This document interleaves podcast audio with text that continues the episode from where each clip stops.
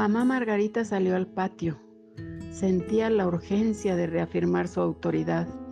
Empuñó la pistola, disparó tres tiros al aire y habló claro y espeso. De hoy en adelante, las cosas no serán como antes. Ustedes y yo tenemos que hacernos cargo de los animales y la siembra. Así es que o trabajan o se largan. ¿Entendieron? Los arrastrados ya no caben en esta casa. Más vale que para cuando canten los gallos estén todos parados, porque si no, otro gallo los puede dejar sordos de lo cerca que les va a cantar. La abuela hablaba y con la pistola dibujaba garabatos en el aire.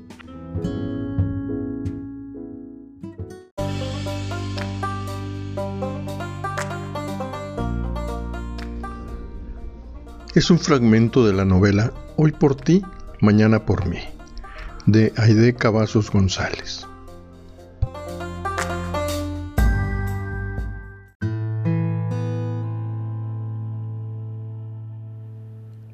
Bienvenidos a la casa. Archivos sonoros de Casa Universitaria del Libro, Universidad Autónoma de Nuevo León.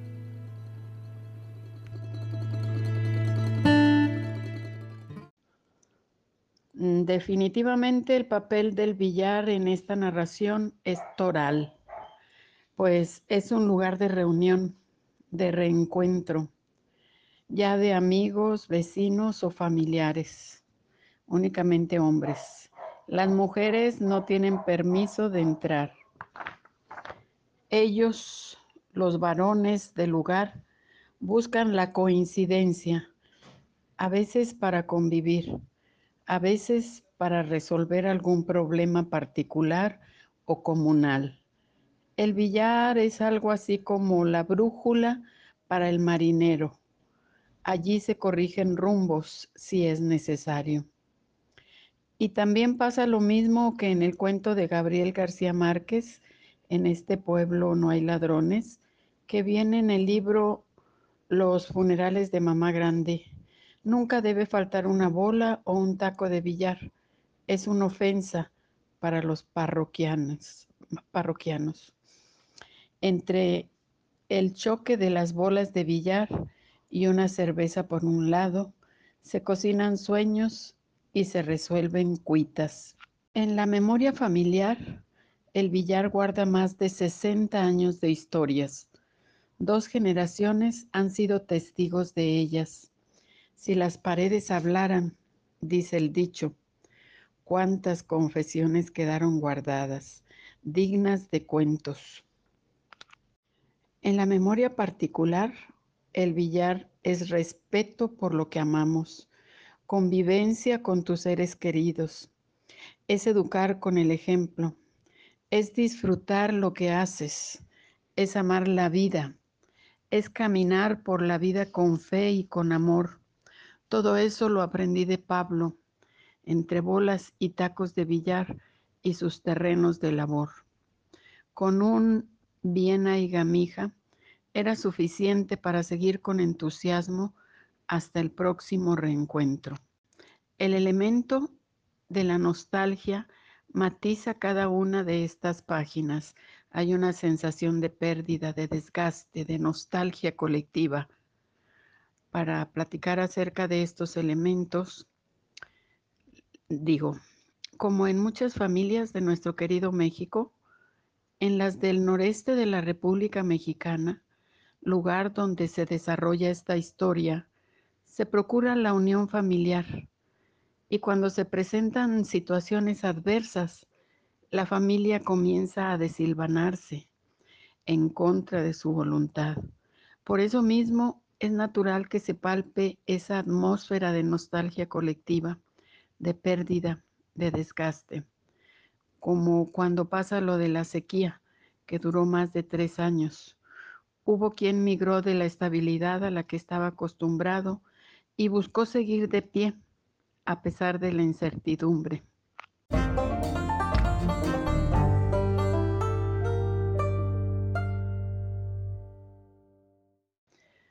Ante la soledad en el medio campirano, Una pistola al cinto es tu mejor compañía, sobre todo si eres mujer, viuda y sostén de siete hijos.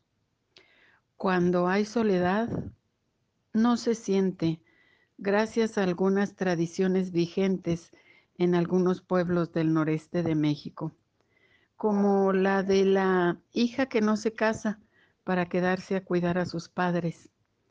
Otra tradición arraigada en este contexto es la de cuidar a las personas más longevas del pueblo. Los jóvenes, al ir a la tienda, por recomendación de sus padres, deben pasar por la casa del abuelo o abuela más longevo y preguntarle si necesita algo.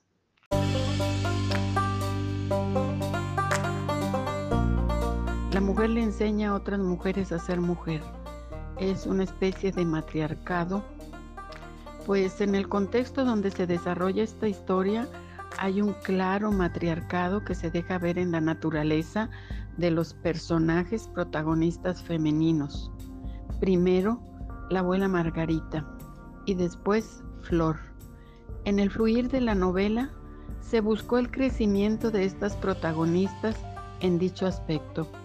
Desde el primer capítulo presentamos a la abuela Margarita, viuda y al frente de su familia, siete hijos. Su pistola al cinto es una clara manifestación de dicho matriarcado y en su caso patriarcado. Conforme avanza la historia, Flor vive una situación similar a la de la abuela, cuando Pablo vuelve a vivir al pueblo. Flor también debe hacer frente a los problemas con una pistola, herencia de su padre, pero ella la lleva dentro de su bolsa.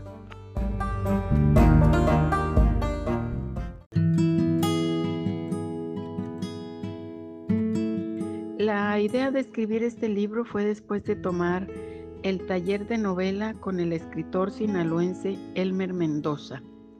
Los siete integrantes del TBA, Taller del Barrio Antiguo, tomamos el taller y cumplimos el compromiso contraído con Elmer de escribir la novela.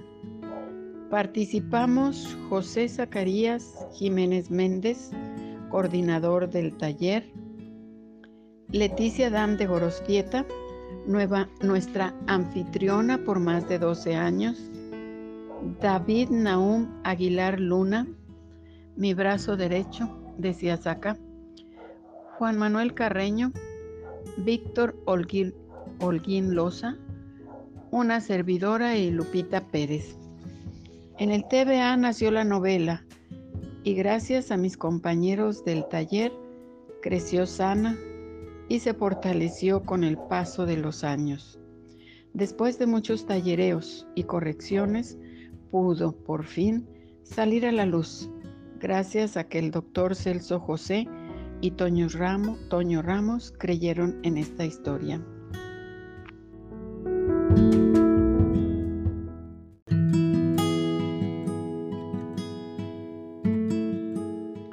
El pueblo estaba quieto tan quieto que ni los animales daban señales de vida. No podían, carecían de energía para hacerlo. El alimento era escaso. Los hombres iban a buscarlo y se topaban solo con mogotes de lo que un día fueron plantas. En las solitarias calles del frío noviembre, las hojas de los árboles caían una a una hasta cubrir el suelo. Un ligero viento las deslizó por el camino. Otro más fuerte las arrastró hasta los pies de los hombres sentados en cuclillas afuera del billar. Intentaban atenuar el frío con el pálido sol dominante de la época. Uno de ellos, después de una larga fumada, acercó su cigarro a una hoja con la intención de prenderla. Otro encendió un cerillo para ayudarlo. Los demás se sumaron a la intención y trajeron montones de hojas, luego ramas. En un rato rodearon el fuego que les hizo más agradable su reunión.